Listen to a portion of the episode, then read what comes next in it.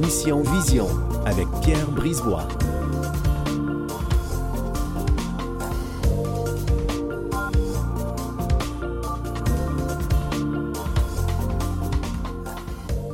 Eh bien, bonjour à tous. Pierre Brisebois au micro à cette, dans cette émission Mission Vision. Aujourd'hui à l'émission, nous recevons notre chroniqueuse habituelle, Julie Châtelain, qui va nous parler de la pyramide de Maslow.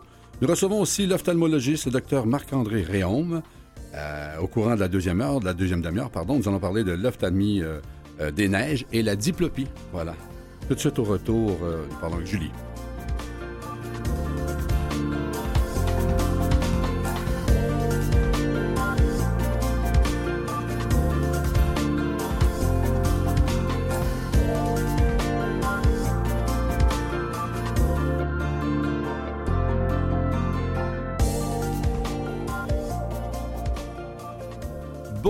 Comment tu vas cette semaine? Ça va très bien, toi? Oui, ça va, je te remercie, je te remercie. Oui. Donc, cette semaine, tu nous amènes sur la pyramide de Maslow. Oui. Alors qu'il y a des étapes indirectement que chaque humain... euh, Euh, Explique-nous ça. Oui, exact. Ben, en fait, sûrement que tu as déjà entendu parler de la Oui. pyramide de Maslow parce que ça, c'est bien quand même quelque chose qui est connu, même des gens qui ne sont pas du tout dans, la, dans le milieu de la psychologie ou de l'intervention. Mhm. Ça reste que la pyramide de Maslow, ça a été prouvé depuis des années. C'est sûr qu'on peut maintenant, bon, on a, on a des compréhensions différentes, mais il y a Mhm. quand même quelque chose qui est, qui est pareil pour tout le monde et que c'est vraiment une base au niveau des besoins de survie.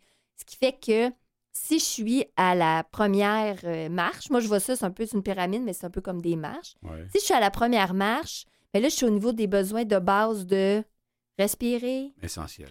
essentiel. Manger, boire, dormir, la base. Si la base est déjà difficile, ça va. c'est pratiquement impossible de penser que je peux monter plus haut pour aller éventuellement m'accomplir. Mhm. Quand j'ai de la misère, à, on pense à de la survie, euh, que, je- que, exemple, je vis dans la rue, je ne peux pas être en train de penser à est-ce que je vais euh, pouvoir euh, m'accomplir et faire des. des rêver. Mhm. Bon. Et là, je fais un parallèle avec l'handicap visuel. Oui. Parce que l'handicap visuel, parce que l'on parle de l'handicap visuel, mais on peut parler de toute forme d'handicap, Mhm. ben ça fait que tout d'un coup, je peux être dans une situation où est-ce que ça va même être difficile de penser me faire à manger parce que j'ai des défis visuels et là, je vois pas bien ou euh, euh, j'ai peur. Il y, a- il y a toutes sortes de choses qui font que tout d'un coup, mes besoins de base peuvent être vraiment affectés Mhm. en lien avec la vision. Est-ce que ce serait bon que tu parles des, de, de Des- nommer les cinq étapes? Je Après peux ça, on les va aller. nommer. Après ça, on va aller étape par Oui, étape. oui, on peut faire ça, effectivement. Fait que la première, comme j'ai dit, c'est au niveau des besoins de survie. Mhm. Vraiment, manger, dormir, boire, bon. Ensuite, c'est les besoins de sécurité. Mhm. Besoin de sécurité, c'est les besoins d'avoir un, un endroit où habiter, être en sécurité dans ce, dans ce lieu-là. Mhm. Ensuite, on peut aller vers euh, les relations interpersonnelles. Donc, quand je suis dans un environnement où je suis sécure, je peux être en mesure de tisser des liens avec les gens qui sont autour de moi. Donc, vraiment, le, le sentiment d'appartenance, sentir Mhm. qu'on appartient à un groupe, sentir qu'on est apprécié aussi. Aimer aussi. ouais. A- a- Aimer, exactement. Mhm. Après ça, c'est l'estime de soi. Mais on se rend compte que ça va nous aider si on est apprécié par les gens autour de nous. Ça va être plus facile d'aller chercher l'estime de soi.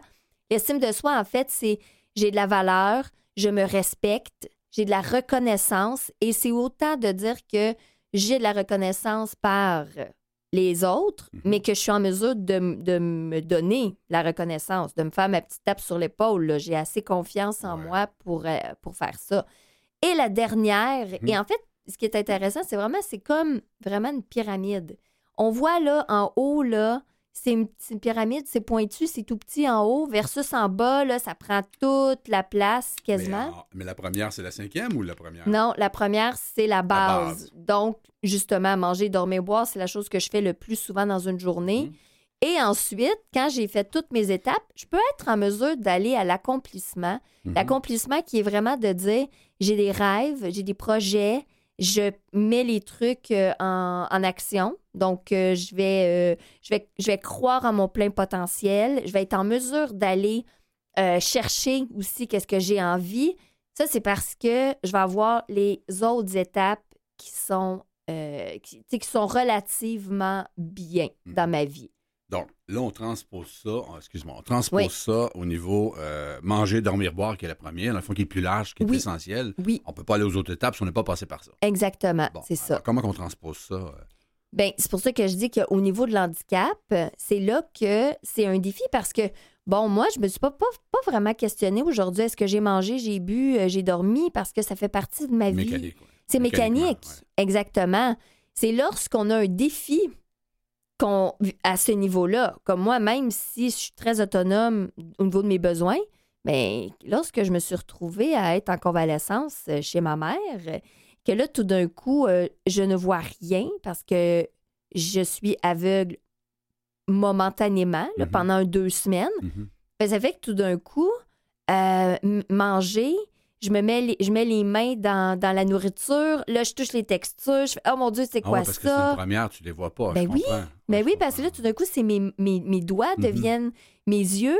Euh, embarquer dans le bain, c'est ma mère qui m'embarque Mhm. euh, dans le bain. Tout d'un coup, là, tout au niveau de mes besoins de base, là, je suis vraiment dans, dans- dans- comme dans un autre espace-temps parce que tout d'un coup, d'habitude, je fais tout ça et je me questionne pas. Donc, c'est pour ça que il y a tout ça aussi qui peut arriver au, ni- au niveau des adaptations visuelles. On le sait en plus quand c'est dégénératif, comme toi et moi, Mhm. c'est dégénératif Mhm. ben ça fait qu'à un moment donné, tu es en mesure de faire quelque chose et là, la journée d'après, tu te rends compte que, oups, j'ai de la misère à faire ce truc-là que je faisais la veille. Ce qui fait que plus on a grimpé des échelons dans notre pyramide, Ouais. plus ça va, ça, moins ça va nous affecter de façon générale. Ça va rester au niveau de la base. Exemple, oups, j'ai la misère tout d'un coup à me faire euh, cuire un œuf Mhm. mais j'ai quand même la capacité de m'accomplir, d'être heureux. Bon, tout ça, ça fait que là, je vais rester sur la base de et là là, j'ai de la misère à faire cuire mon œuf. Mais ça va pas changer toute, toute ta vie, là. Tu vas pas être tout d'un coup, euh, ah, est-ce que les gens vont m'aimer? Est-ce que je vais réussir à passer au travers euh, de mes projets futurs? De façon générale, ça va rester quand même plus, euh, plus facile.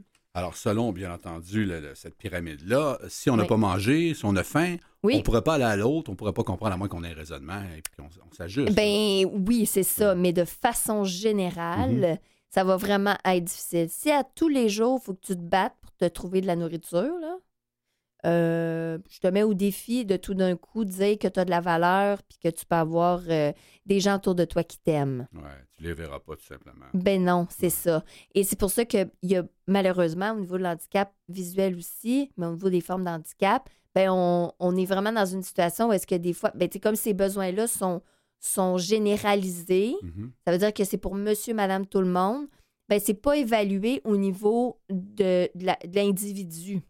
C'est là que ça, on peut, on peut questionner parce qu'on dit, OK, mais ceux qui ont un handicap visuel, s'ils sont, exemple, pas en mesure de vaquer à leurs euh, occupations tout seuls et qui ont besoin d'aide, est-ce qu'ils sont moins ou est-ce que tout d'un coup, ils ils pourraient pas avoir accès à quelque chose de, de plus grand et de beau à travers tout ça? À ce moment-là, oui, ah, mais à ce moment-là, ce serait la sécurité, ce serait le deuxième, ce serait le quoi? Ben, la sécurité, dans le fond, c'est d'avoir un logement, d'avoir un endroit où vivre. Ça veut dire que déjà, si j'arrive à manger à tous les jours Mhm. et que j'habite dans un endroit où est-ce que je me sens sécure, si j'ai besoin d'adaptation, c'est ça aussi que ça veut dire, là, la sécurité, là, c'est que de façon générale, je me sens en sécurité chez moi. Je me sens en sécurité, exemple, de prendre les escaliers Mhm. parce que je sais que mon propriétaire va avoir déneigé. Mais je me sens aussi en sécurité d'aller vaquer à mes occupations, faire mon épicerie, aller au travail. Je me sens en sécurité. Si à chaque instant de, de, de ma vie, je me sens pas en sécurité, ça va être difficile de croire que c'est possible d'avoir des humains finalement qui sont euh, qui peuvent être euh, Et ça amène à l'estime de soi. Donc, si on n'est pas en sécurité, on ne peut pas être en estime de soi. C'est ça que je comprends. au niveau de la au niveau si on n'est pas en sécurité, ça va être difficile de créer des relations. Ah, OK. Parce que c'est les relations avant.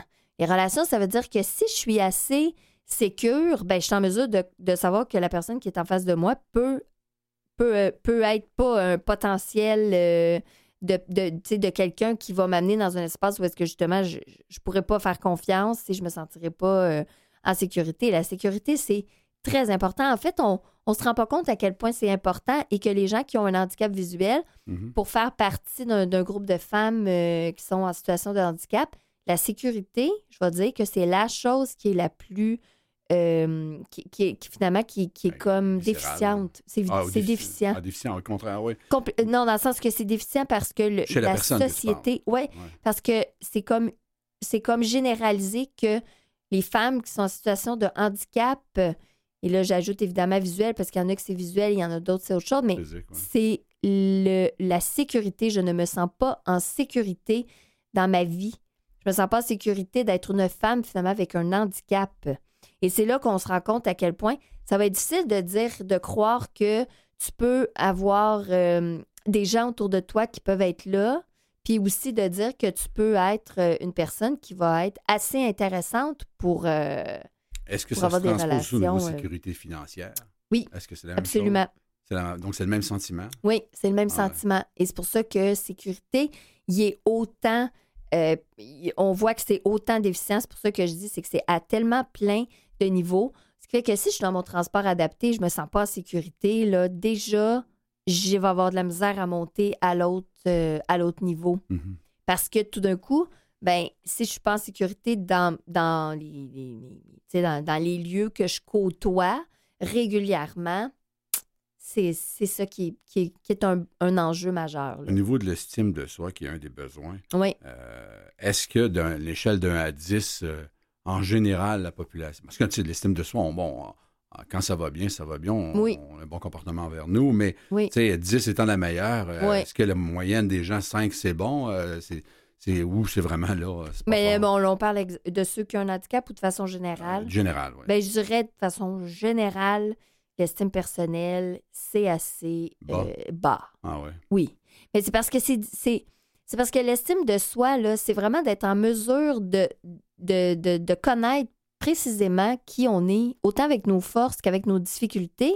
C'est d'être en mesure de ne pas se déprécier si, exemple, on vit des Ben, affaires qui sont... À quel, à quel niveau? Ben, Tu- non, mais dans le sens, ben, ça, on peut dire, ah, sais, ben, le- je fais une erreur, je fais une gage, ah, c'est Ben encore oui. moi, je suis bon là-dedans, faire des gaffes, exemple, et d'avoir le sentiment vraiment que tu vraiment pas bon. que t'es pas bon. Il y a une nuance. Il y a une nuance. Mais de dire juste tout simplement, effectivement, ah, tu vois, celle-là, c'était pas ma meilleure, ou tu sais, Mhm. c'était pas ma meilleure journée, ou Ouais. ben, ça fait que le lendemain, tu te lèves, puis t'es correct quand même, là. Ouais. Quelqu'un qui a quand même une bonne estime. Mais quelqu'un qui, a une- qui a une estime de, de- de lui qui est plus fragile, Mhm. ben, ça fait que tout d'un coup, euh, ça va juste s'enchaîner, là. Là, tout d'un coup, ça n'a pas été facile, mais là, je suis pas bon là-dedans. Puis à force de se dire qu'on n'est pas bon dans quelque chose, Ou se le faire dire, oui. ou de se le faire dire, exactement, parce Mhm. que malheureusement, ça arrive aussi. Mais lorsqu'on a une bonne estime, on écoute la personne qui nous le dit et ça ça, ça nous affecte pas. Ouais. Mais quand on est dans une situation où est-ce qu'on a un handicap, ben c'est comme si constamment on se retrouve où est-ce qu'on on va vivre des situations où est-ce qu'on se fait rentrer dedans. Et puis, ça veut-tu dire qu'on retourne à la première marche qui est de manger? Là, souvent, on dit que manger, c'est Ben- compulsif. Non, mais y a-tu un lien? euh? Ah, tu veux dire, euh, exemple, le Ouais, fait- je sais pas, ben, le c'est de- ben, c'est sécurisant. Ouais. Ben oui, dans le sens que ça ramène, euh, je- euh, tu sais, tu, tu viens, euh, parce que tu sais, le bébé, on pense au bébé, Mhm. et, et c'est tout le, le besoin de, de se mettre les trucs dans la bouche. Pour- Là, on parle de manger, mais ceux qui prennent de l'alcool, la cigarette, la drogue, tu sais, c'est toutes des Les choses. ongles, manger les ongles. Les ongles, Ouais. toutes des choses qui, qui passent par la bouche. Mhm. Alors oui, effectivement, ça vient rassurer euh, lorsqu'on vit des euh, qu'on vit des situations qui sont plus difficiles. Ça, c'est sûr. Mais idéalement, euh, tu sais, je parle au niveau de l'estime, mais c'est d'être en mesure de ne pas se taper sur la tête, de prendre finalement la situation, de dire, exemple, bon, OK, c'était pas ma meilleure, Mhm. comme ça, mais ça va pas me définir, là. Juste, OK. Ou c'est plus difficile, En tout cas, c'est plus clair mais maintenant. pas Julie. en rajouter une couche. Merci beaucoup, Julie, nous avoir parlé de la pyramide de Maslow. Alors, je te souhaite une bonne semaine et puis on se voit la semaine prochaine. Oui, toi aussi. Merci. Julie. Au retour, nous recevons le docteur Marc-André Réon.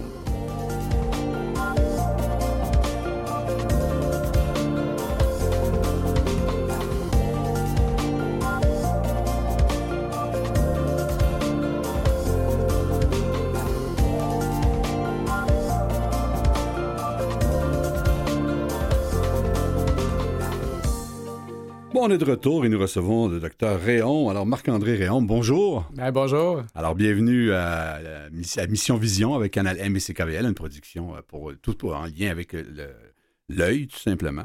Donc, tout d'abord, pour le bénéfice des auditeurs, docteur Réon, pourriez-vous nous faire un petit résumé, un parcours euh, de votre vie professionnelle académique, oui, académique, bien entendu. Ben absolument. Ben D'abord, merci beaucoup de l'invitation. Ça me fait vraiment plaisir d'être ici aujourd'hui avec vous euh, pour parler de maladie de l'œil. Mm-hmm. Alors, euh, ben, personnellement, j'ai fait médecine, j'ai fait mon cours d'ophtalmologie à l'Université de Montréal. et ensuite, une spécialité de deux années aux États-Unis, à Boston, spécifiquement en maladie de la rétine, en ah, maladie et en chirurgie de la rétine pour être de retour en 2011 et travailler maintenant euh, au CHUM mhm. euh, en bonne partie et également euh, en bureau privé à Montréal. dans, ma, dans mon parcours, j'ai aussi pris en charge l'enseignement. Donc, je m'occupe des, des, résidents spécifiquement au CHUM, au département d'ophtalmologie à ah, l'Université de Montréal. Mais dites-moi, pourquoi Boston? Est-ce qu'il y a une particularité à l'Université de Boston? ben, en fait, on, généralement, lorsqu'on veut revenir en centre académique comme le CHUM, on demande une expertise spécifique. La ah, rétine m'intéressait beaucoup et on avait de belles options là. Euh, des, gens qui étaient à la fine pointe, des technologies également à la fine pointe. Donc, c'était une, opportunité qui s'est présentée à moi qui était très intéressante. Bon, vous avez bien, ben, merci. Alors, vous avez bien résumé aussi, bon, vous, vous, pratiquez surtout à Montréal, si je comprends bien. Donc, vous êtes aussi professeur adjoint, vous l'avez mentionné, à la clinique du département d'ophtalmologie de la faculté de médecine de l'Université de Montréal. C'est quoi, en quoi consiste votre travail exactement? Ouais, ben, Qu'est-ce que c'est un adjoint? Oui, tout à fait. Alors, euh, au-delà des soins qu'on donne aux patients, évidemment, le fait d'être professeur adjoint à l'Université de Montréal implique qu'on a une charge d'enseignement. Alors, c'est parfois un cours plus théorique à nos résidents, donc les mhm. gens qui ont gradué médecine et qui se spécialisent en ophtalmologie, mhm. mais également des fois des étudiants en médecine. Mais c'est beaucoup plus axé sur l'enseignement clinique. Donc, on va avoir dans nos cliniques, dans nos salles d'opération au CHUM, encore une fois, des résidents qui vont nous assister, euh, qui vont être présents et auxquels on fera de l'enseignement sur une base quotidienne. On parle de combien à ce moment-là que vous pouvez enseigner en même temps en, salle d'opération, je pense? Généralement, c'est un ratio 1 euh, pour 1 ou 1 2. Il faut comprendre qu'on a au moins une vingtaine de résidents actuellement au département d'ophtalmologie de l'Université de Montréal répartis sur cinq années. Mm-hmm. ouais. Donc la relève est bonne. Oui, absolument, mais il en faut, hein, on le sait. Euh, ah oui, on en parler dans les médias. C'est fou, absolument. On va en parler tantôt. Et ça ira en grandissant les besoins. Ah, effectivement. Donc, je reviens sur votre profession d'ophtalmologiste. Parmi vos champs de recherche et d'intérêt, on retrouve la maculopathie, la vitréolyse pharmacologique et la vitréorétinopathie euh, proliférante. En quoi consistent les causes, les traitements, ces trois cas-là? Mais on va commencer d'abord par la maculopathie. Qu'est-ce que c'est comme maladie oculaire ou qu'est-ce que c'est comme... Ben, la maculopathie, en fait, c'est un, terme un peu plus générique, un peu plus large, qui couvre l'ensemble des maladies affectant la macula. Il faut comprendre que la rétine est un peu comme le film, hein, dans le fond d'un appareil photo, au fond de l'œil, et la macula est le centre de, la rétine, donc s'occupe de la vision centrale. Et les principales causes de maculopathie seront, entre autres, on pourra en reparler, la dégénérescence maculaire liée à l'âge. Mm-hmm. Il y a aussi la rétinopathie diabétique, donc problème associé au diabète. Et tout ce qui est phénomène vasculaire, on parle beaucoup de thrombose ou d'occlusion vasculaire de la rétine. Euh, on a parfois aussi des problèmes d'interface entre le vitré, le gel qui remplit l'œil et la rétine, dans mm-hmm. lesquels il y aura des tractions euh, qui peuvent être corrigées souvent, euh, par exemple, chirurgicalement.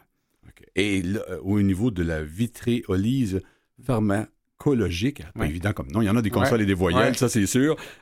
Qu'est-ce que c'est exactement ça Absolument, c'est quelque chose sur lequel je me suis penché, que je me suis beaucoup intéressé, entre autres à Boston et à mon retour à Montréal.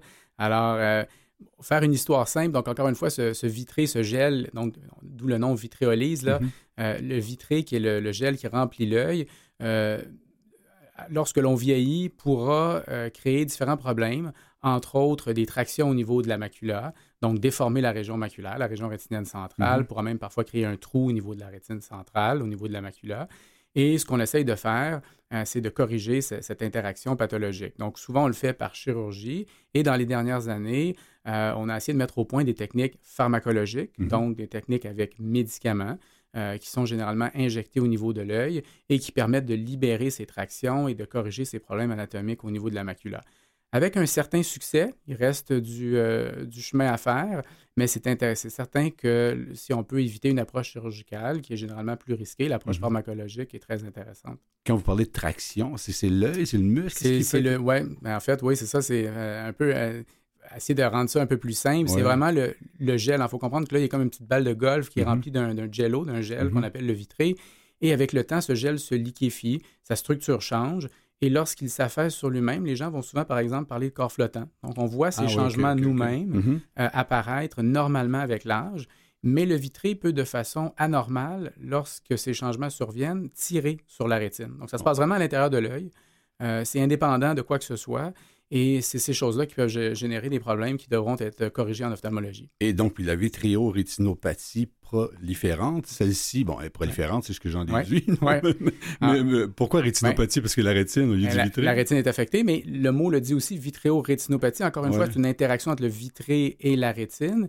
Et c'est une condition assez spécifique qui se présente souvent dans des cas de décollement de rétine. Il hein. faut qu'on le décollement de rétine est quelque chose de relativement fréquent qu'on rencontre dans nos pratiques lorsqu'on est spécialiste en rétine. Mhm. Euh, et dans 5 à 10% des cas, le décollement de rétine qui va être opéré donc par chirurgie euh, va se compliquer de, cicatrisation, donc d'une prolifération de tissu cicatriciel anormal, d'où le terme de vitréorétinopathie proliférante et qui va mener à un échec de la chirurgie de décollement de rétine ou à un redécollement de la rétine en post-opératoire.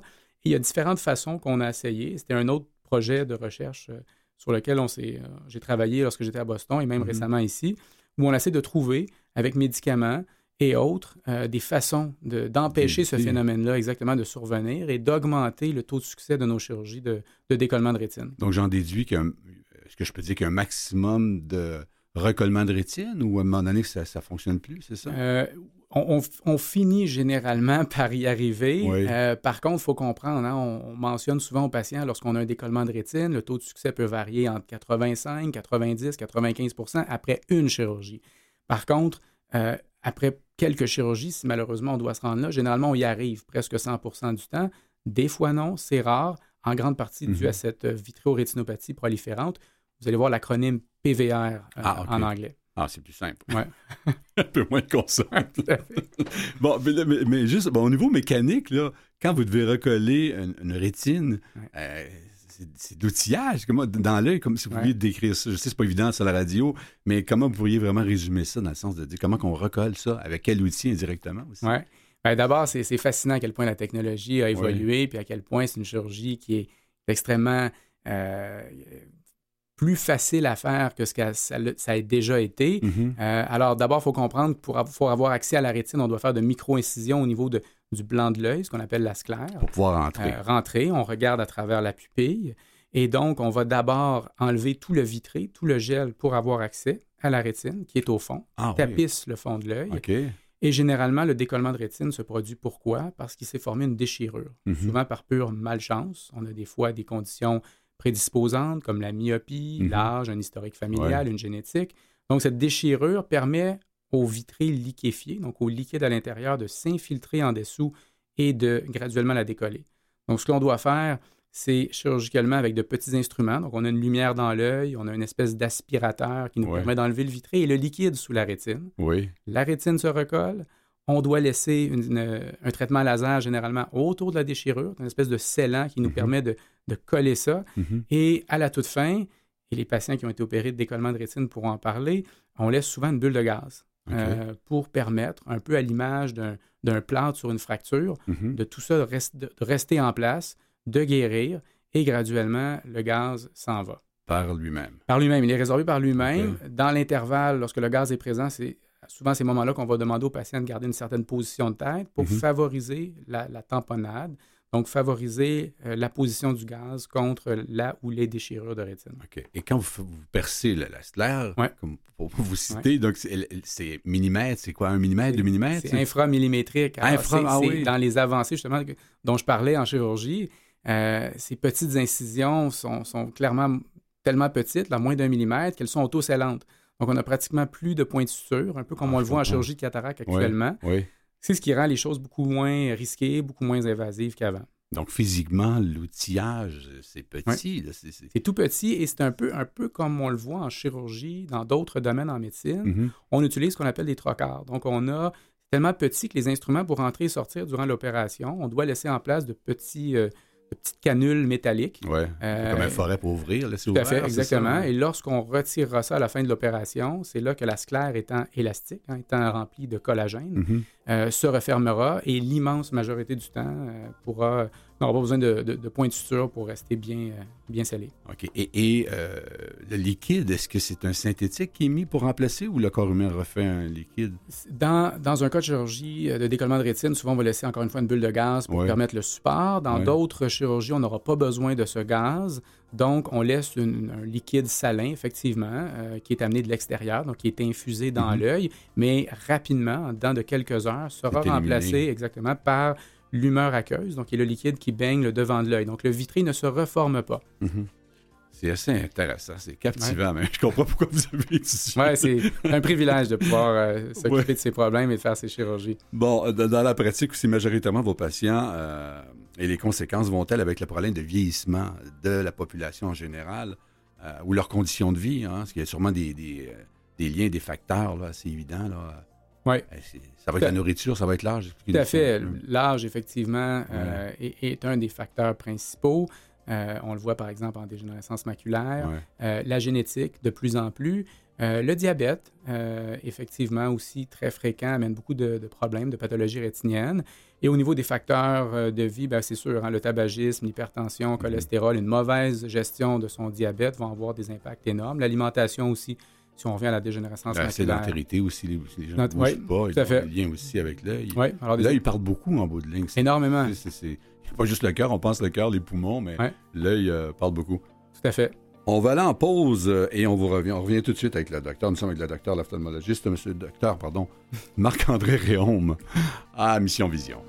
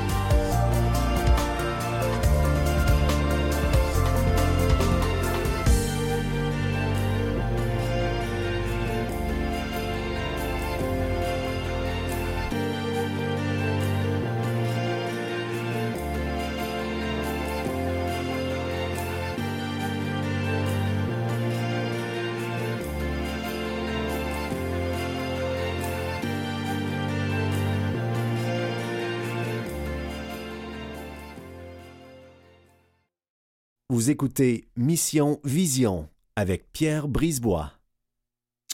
Bon, on est de retour avec euh, le docteur Marc-André Réaume, euh, ophtalmologiste. Et avant la pause, on parlait de, de- entre autres, de, de différentes euh, maladies. Et là, on parlait de l'œil. On parle de la- de- au niveau de maculopathie, en lien qui regroupait, euh, euh, pour vous citer, vous parliez de DMLA, euh, rétinopathie diabétique, c'est ça? Oui. Et il y Les, avait les thromboses veineuses également. thrombose qui sont- veineuse. Bon, les différences entre les trois et la, la- je ne vais pas dire la popularité de ces maladies-là, mais on sent qu'il y a une tendance, là, étant donné que c'est relié peut-être à certaines conditions euh, physiques. Euh, donc, si on commence par la DMLA, qu'est-ce Ouais. que c'est? Ben, la DMLA, d'abord, elle est, très fréquent, euh, malheureusement, et c'est relié à l'âge, à la génétique, comme on le Mhm. mentionnait. On parle de pratiquement plus de 500 000 Québécois qui sont atteints de DMLA. Mhm. Euh, c'est une atteinte, comme son nom le dit, donc dégénérescence maculaire. Donc, c'est un vieillissement un petit peu euh, gé- génétiquement là, euh, au niveau de, de la rétine centrale, au Mhm. niveau de la macula. C'est la principale cause hein, dans, les, dans les pays occidentaux là, de perte de vision chez les gens de plus de 60-65 ans d'abord. Euh, on en voit de plus en plus, les gens euh, vivent de plus en plus vieux. Et on a, en gros, donc ce vieillissement anormal de la rétine centrale, de la macula, Mhm. qui se présente l'immense majorité du temps, ce qu'on appelle, hein, les gens ont peut-être entendu parler de la forme sèche, donc 85-90% du temps, euh, on a de petits dépôts qui s'accumulent sous la rétine, qui Mhm. ne peuvent pas être vidangés normalement, qui créent un environnement un peu toxique et qui va générer une sécheresse, un assèchement ou une atrophie dans notre jargon, et mener à une perte visuelle centrale qui parfois peut être légère, modérée et rarement un peu plus sévère. Et chez 10 à 15% des patients, avec le temps, on évoluera vers ce qu'on appelle la forme humide. Mhm. Donc, cette forme sèche met le terrain, malheureusement, parfois, pour une invasion de petits vaisseaux anormaux qui poussent dans la rétine et qui, à ce moment-là, seront beaucoup plus destructeurs, Mhm. donc vont générer des saignements, des hémorragies, de l'enflure dans la rétine et mener généralement à une forme, euh, à une perte, pardon, de vision plus sévère. Et mais peut être contrôlé par des injections. Oui, tout à fait. C'est prise à temps, bien entendu. Exactement. Alors, Ouais. le but, évidemment, c'est d'être dépisté, surtout lorsqu'il y a un historique familial. Mhm. Euh, et même quand il n'y en a pas, généralement, l'optométriste, par exemple, en simple dépistage, pourra voir les premiers signes de dégénérescence maculaire. euh, et de traiter cette forme humide, parce que oui, il existe un traitement pour cette forme spécifique de dégénérescence maculaire par injection intraoculaire de médicaments Mhm. qui, chez l'immense majorité des patients, euh, va stabiliser le processus. Donc, évidemment, si on commence précocement, on est capable de garder une assez bonne vision pendant Ouais. Un, un bon, une bonne, un bon bout de temps. Mhm. Euh, et chez une bonne proportion de patients pourront également redonner euh, de la vision. Donc, c'est vraiment phénoménal comme avancée. Et les fréquences à ce moment-là des injections, est-ce que c'est c'est au mois? Alors, c'est un des défis qui Ouais. reste. Euh, c'est un traitement qui, depuis maintenant, maintenant environ 15 ans, nous permet de redonner de la vision, de maintenir une belle qualité de vision, mais évidemment, ça vient avec un fardeau de traitement pour le patient qui doit revenir assez fréquemment. On dit souvent qu'on commence les injections presque mensuellement Mhm. et, dépendamment des patients, on peut, euh, jusqu'à un certain point, espacer. Donc, aux deux mois, aux trois mois, aux quatre mois. Pour la majorité des gens, par contre, il faut comprendre qu'il n'y a pas de fin nécessairement programmée. On a toujours besoin d'un traitement d'entretien pour maintenir euh, la forme humide sous contrôle. Et au niveau de la rétinopathie euh, diabétique, c'est bien ça? Oui, Mais on pense aussi glaucome, diabète. C'est Ouais. deux choses différentes. là. choses vraiment différentes, Ouais. effectivement. Le, Commencer par la première. Que le- diabète n'est pas un facteur de risque réellement de, de glaucome. OK. Euh, la principale problème ophtalmologique qu'on voit avec le diabète, c'est ce qu'on appelle la rétinopathie diabétique. Euh, et le diabète, ce que ça fait, ben, avec le temps, évidemment, ça endommage tous les vaisseaux, hein, de la rétine, euh, du cœur, des nerfs, des reins, donc un petit peu partout dans le corps. Et à vos vaisseaux de la rétine, ben, ce que ça va faire, c'est que ça devient un petit peu, des fois, je- j'explique aux patients, c'est un peu comme une tuyauterie qui se mettrait à fuir. Mhm. Donc, il y a de l'enflure qui s'accumule dans la rétine, perte de vision dans la macula. Euh, et également, il y a, suite au blocage dans ces petits vaisseaux, euh, des vaisseaux anormaux qui, euh, qui s'installent, qui poussent pour compenser et qui sont faits un peu, un peu à la va-vite et qui Ouais. finalement vont générer plus de problèmes, donc des hémorragies, des saignements dans l'œil et même parfois des collements de rétine. Ah, plusieurs segments, c'est pas nécessairement Ouais. un segment. Non. Euh, Est-ce que c'est associé, euh, bon, c'est réversible ou c'est associé un peu comme le diabète type 1, type 2 qui peut être euh, éliminé si on, fait de l'action, si on bouge ou c'est vraiment, peu importe le diabète? Quel, Ouais. quel niveau, là? Alors, c'est sûr qu'on peut. euh, non, la rétinopathie ne disparaîtra jamais complètement. Alors, Ouais. idéalement, on dit toujours que la base, c'est de contrôler le diabète et les autres facteurs de risque, hypertension, cholestérol, bon suivi médical, pour éviter l'arrivée de la rétinopathie ou du moins faire en sorte qu'elle ne mène jamais à un problème visuel.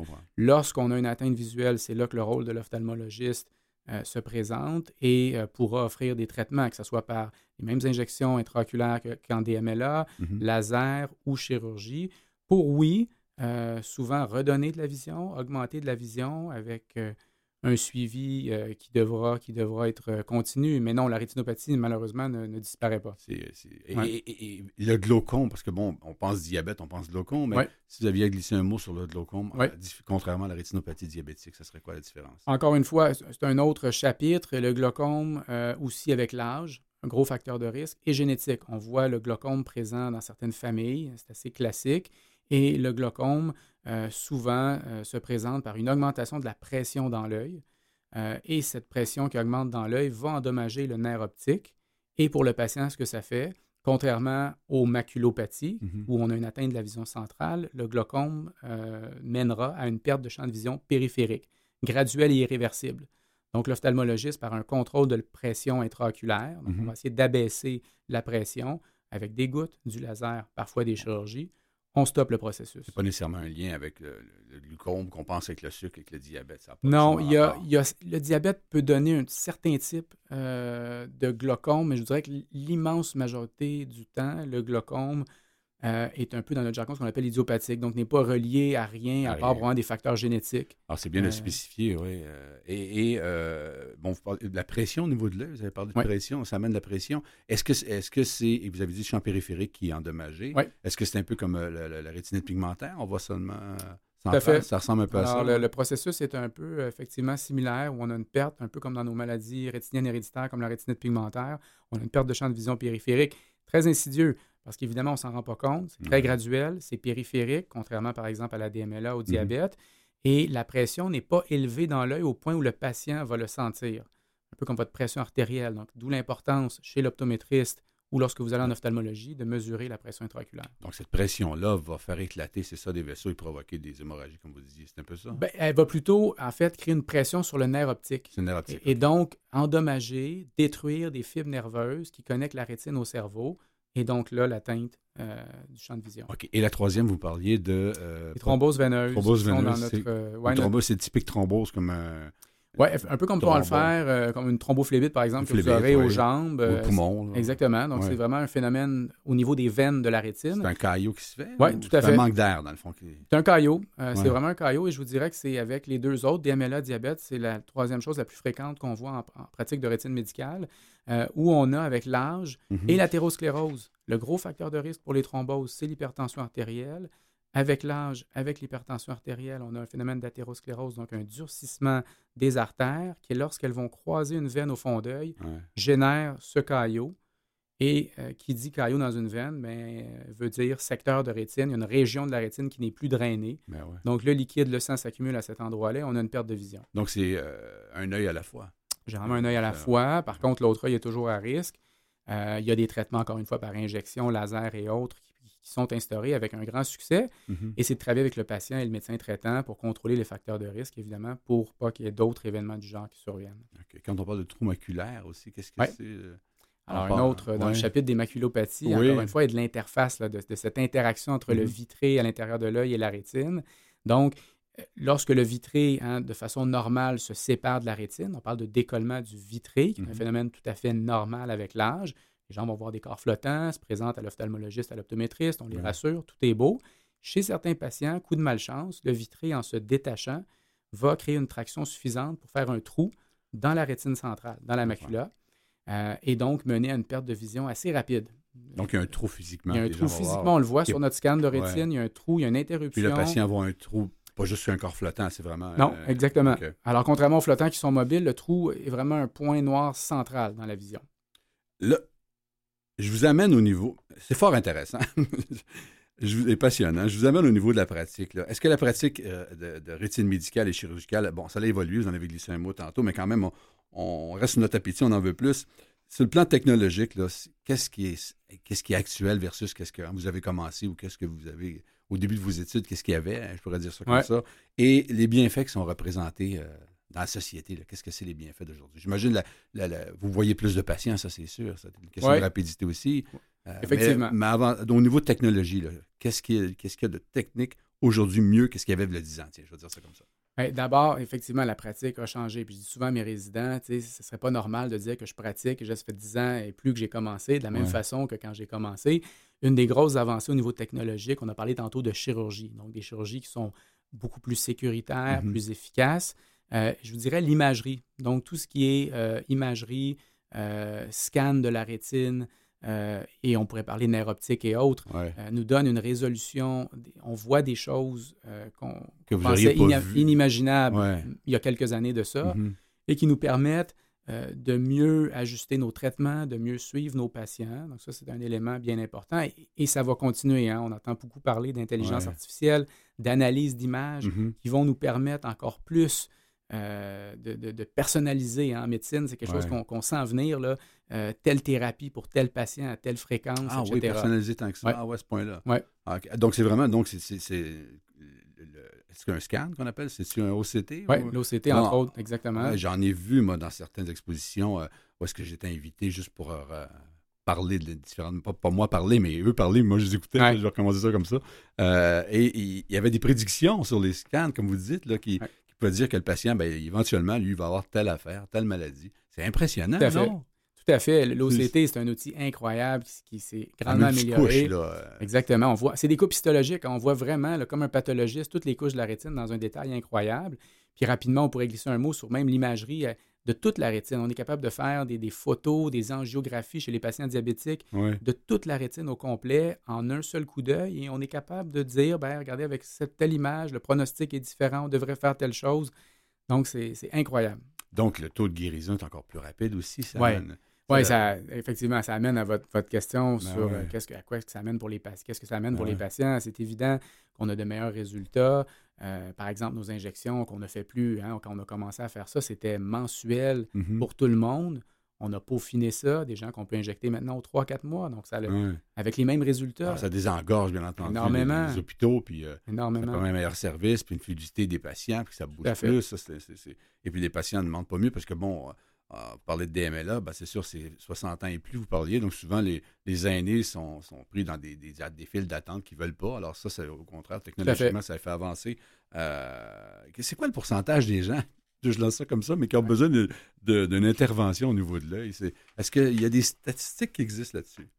Ben, difficile de, difficile de répondre. C'est, C'est par région, j'imagine. Oui, exactement. Par pays, par effectivement. condition. Puis ça, je vous dirais, si on parle en DMLA, on parlait de 10 à 15% des patients qui ont une forme humide, donc ils vont avoir Ouais. besoin d'intervention, d'injection. Si on regarde Ouais. en diabète, on parle d'à peu près 25% des diabétiques, plus d'un million de diabétiques au Québec. Faites le calcul, ça fait beaucoup de gens qui ont une rétinopathie diabétique, donc 300 000 à peu près. De ces gens-là, on a un- pratiquement 10% qui ont une atteinte visuelle et qui demanderont des soins euh, ophtalmologiques. Euh, les thromboses veineuses, euh, encore une fois, assez fréquents. Euh, donc, et, et c'est une fraction là, des problèmes ophtalmologiques, Ouais. Est-ce que évidemment. vous croyez que la. la- Excusez, je vous ai interrompu. là. Il n'y a pas le problème. Non, mais je- je- Ouais. au niveau des jeunes, ben là, je, parce que je, là, je vais généraliser, là, mais je prends mes filles euh, au niveau de la tablette qui a une surexposition. Bon, c'est pas, pas sûr à 100 la lumière bleue, on, on sait qu'elle affecte l'œil, mais Ouais. est-ce que vous. vous- Il y a des prédictions, dans le sens, la science, c'est clair normalement, mais comment les jeunes, vous voyez l'avenir avec ce. Est-ce que ça va augmenter la, les maladies de l'œil? Spécifiquement les tablettes, les écrans? Ou est-ce qu'il est en lien Ouais. avec la- C'est un- gros débat. Ouais. euh, Parce qu'il n'y a pas d'historique, hein? Non, qui exactement. Alors, on, on recommande quand même la prudence, même s'il n'y a pas de données euh, qui, qui démontrent qu'actuellement c'est un problème, même incluant la lumière bleue. Euh, donc, par rapport, par exemple, aux problèmes rétiniens. Ouais. Euh, à suivre. Oui, c'est à suivre, c'est sûr. Ah, pas mal de questions. Écoutez, j'ai des questions, mais le temps presse, nous bouscule. J'ai- apprécié énormément l'information que vous avez donnée. Je pense que les auditeurs et auditrices vont adorer ça parce que c'est vraiment. euh, On est chanceux de vous avoir au Québec en plus, c'est merveilleux. Alors, je vous remercie énormément, euh, docteur. Qu'est-ce qu'on peut vous souhaiter euh, pour cette année de mieux au niveau technologie, là, en, en terminant? Ben, je vous dirais, euh, au niveau technologie spécifiquement, que, que- que les choses continuent. Je dirais, nouvelles médications, nouvelles possibilités d'imagerie, de chirurgie, encore une fois, pour euh, servir le plus de gens possible avec les meilleurs résultats possibles. Euh, des ressources humaines. Oui, c'est sûr, il faut de la relève. Vous parliez de vin, donc c'est quand même bien. Là, oui. Au- autant, autant des collègues que du Ouais. personnel infirmier que, et Ouais. tout et tout. hein, vous le savez, c'est comme Ouais, ça partout. Euh, et, et merci beaucoup pour l'invitation. Ça Ben, fait, fait grandement plaisir. Ben, merci. Alors, c'était le docteur Marc-André Réon, ophtalmologiste. Merci beaucoup. Plaisir. Au Merci de l'invitation. on- merci. Au retour, on parle de l'ophtalmie des neiges. Qu'est-ce que c'est que ça? On va en parler parce que la semaine de relâche arrive, là.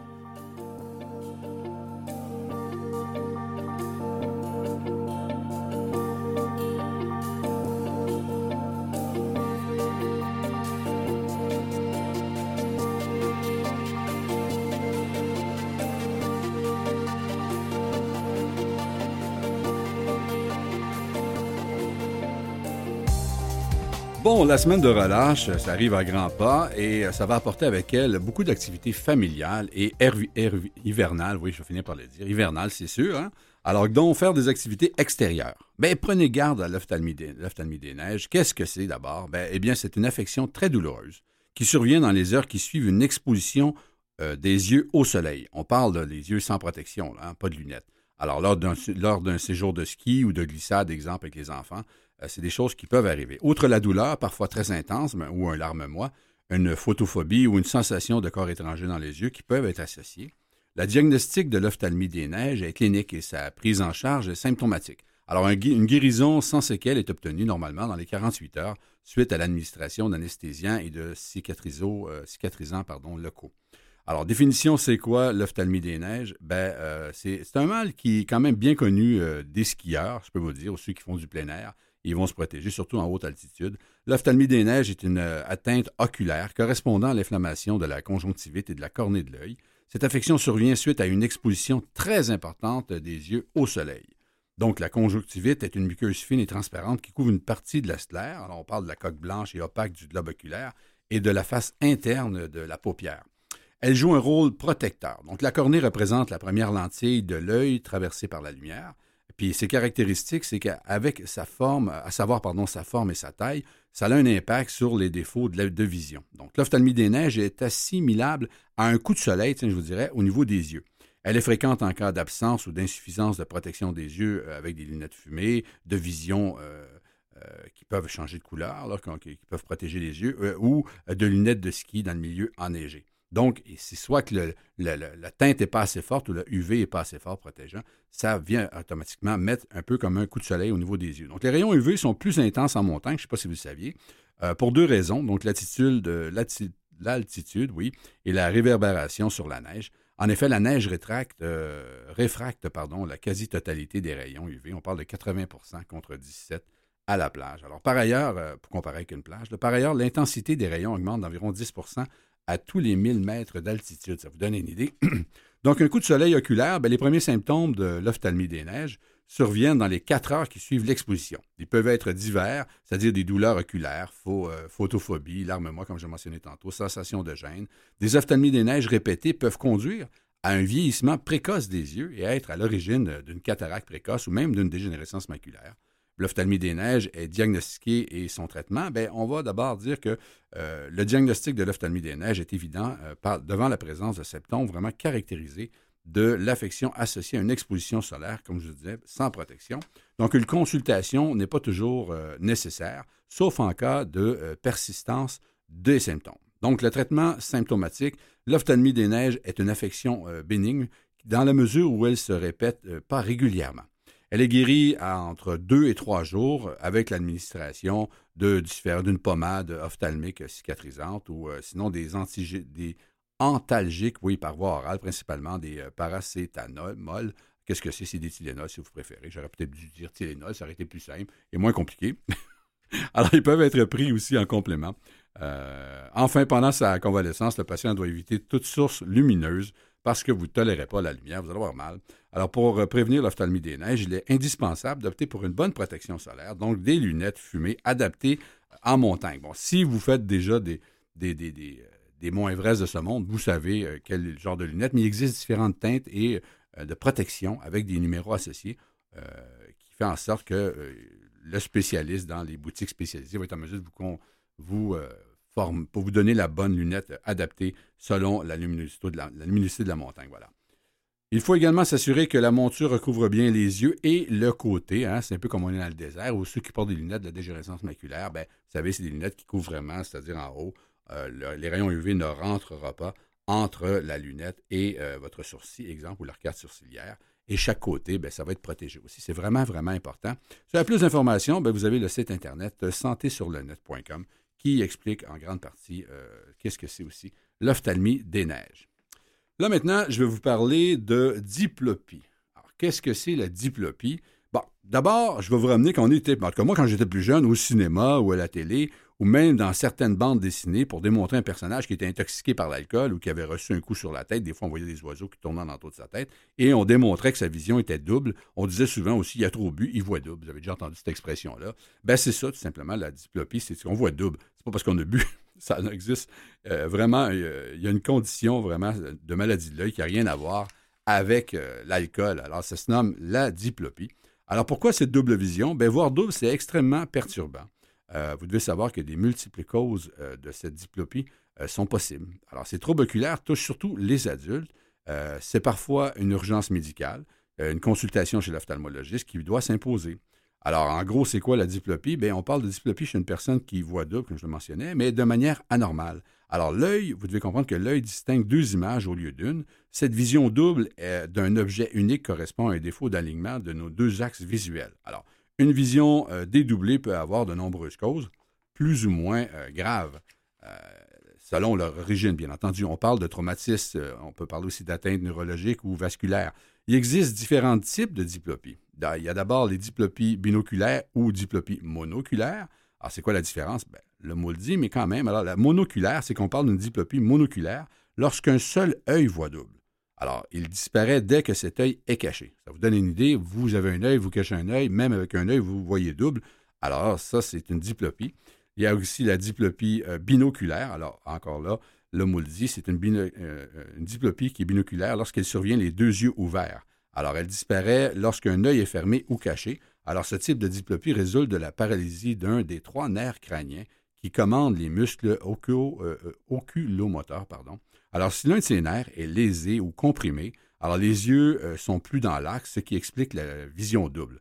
Il y a la diplopie horizontale, diplopie verticale, diplopie oblique. Vous voyez, il y en a trois types.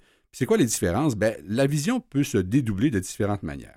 Alors, tout dépend de la localisation du problème. En cas de diplopie euh, horizontale, les deux images sont côte à côte. Alors, cette anomalie peut être liée à une paralysie du euh, sixième nerf crânien, empêchant l'œil de se tourner vers l'extérieur. Oui, c'est un peu comme physique. Là. Tant que l'œil ne peut pas tourner vers l'extérieur, ben, ça vient automatiquement jouer au niveau de l'image. Donc, on parle aussi de diplopie verticale lorsque les euh, deux images sont l'une au-dessus de l'autre. Alors, ce trouble oculaire peut s'expliquer par une paralysie du quatrième nerf crânien gênant le mouvement verticaux de l'œil. Alors, c'est contrairement à l'autre, où est-ce qu'on ne peut pas aller de gauche à droite? Eh bien, là, on ne peut pas aller de haut en bas, si vous préférez. Et la diplopie euh, peut également être oblique. Dans certains cas, les images sont de travers. C'est incroyable comment il existe de, diplopie qu'on ne pense pas. Alors, combien de temps dure une diplopie? Bien, chez certaines personnes, la diplopie survient de manière interminante, sans euh, caractère de gravité, puis le phénomène survient essentiellement en cas de fatigue visuelle chez des personnes dont le strabisme n'a pas encore été corrigé. Dans ce cas, une rééducation musculaire, une réadaptation, un peu comme une réadaptation, voilà, qui peut être nécessaire. Donc, la diplopie reste permanente lorsqu'elle est liée à une vraie paralysie oculaire. Bon, est-ce que c'est grave de voir double? Bien, lorsqu'un patient consulte un ophtalmologiste pour une diplopie, le médecin euh, prête une attention particulière à certains signes d'alerte, c'est-à-dire une diplopie binoculaire d'apparition brutale, accompagnée de maux de tête, de douleurs et de fièvre, est une urgence médicale, ça c'est clair. Il faut euh, rechercher une cause neurologique, vasculaire ou orbitale. Par contre, en revanche, la diplopie monoculaire n'est pas une urgence cataracte, elle est liée plus souvent à une dégénérescence maculaire qui nécessite une prise en charge scientifique, euh, spécifique. Pardon qui pourrait être scientifique aussi. Alors, pourquoi cette euh, vision double? Et les causes? Bien, la cause d'une vision double sont très nombreuses. Chez les jeunes, entre autres, les causes traumatiques sont les plus fréquentes et pour poser un diagnostic, le médecin oriente ces questions en fonction de l'âge et des antécédents médicaux du patient.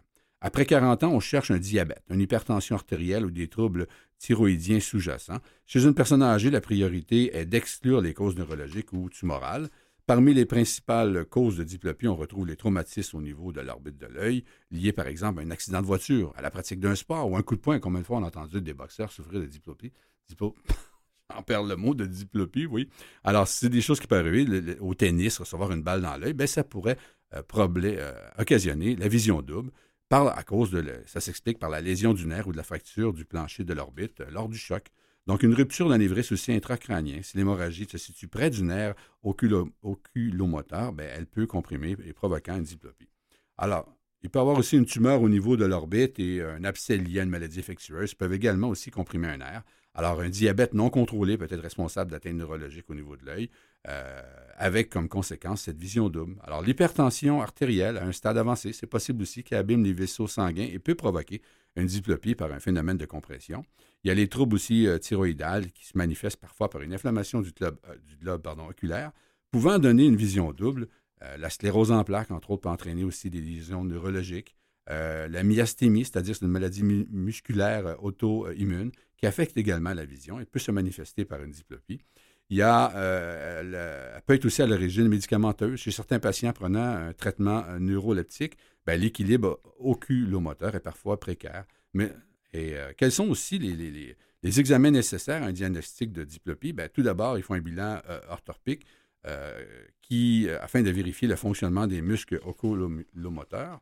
Alors, ces, ces bilans s'accompagnent d'un test Lancaster qu'on appelle. Alors, ce test de Lancaster est un examen orthopique utilisé pour analyser les troubles de l'alignement oculaire, le strabisme, entre autres, pour le nommer, de l'adulte. Alors, concrètement, le patient porte des lunettes spécialement dotées d'un verre rouge à l'œil droit et d'un verre vert sur l'œil gauche. Il doit fixer un point lumineux et le test permet le diagnostic, entre autres, de la diplopie. Voilà. Si vous avez plus d'informations, vous pouvez trouver l'information sur le site maculaire.ca. Voilà, en gros. Donc, j'espère que vous en avez appris davantage encore aujourd'hui dans l'émission au niveau de l'œil et tout ce qui découle de l'œil. Alors, mon nom est Pierre Brisebois. Je vous remercie énormément d'avoir été à l'écoute de cette émission Mission Vision. Je remercie aussi à la recherche euh, M. Benoît D'Amico, euh, mes invités, euh, Mme Julie Châtelain, bien entendu, nous a parlé de la pyramide de Maslow. Nous avons reçu aussi le docteur Marc-André Réaume, ophtalmologiste réputé, fort sympathique. Et euh, je remercie aussi à la régie, M. Mathieu Tessier. Je vous souhaite une belle fin de journée et à la prochaine.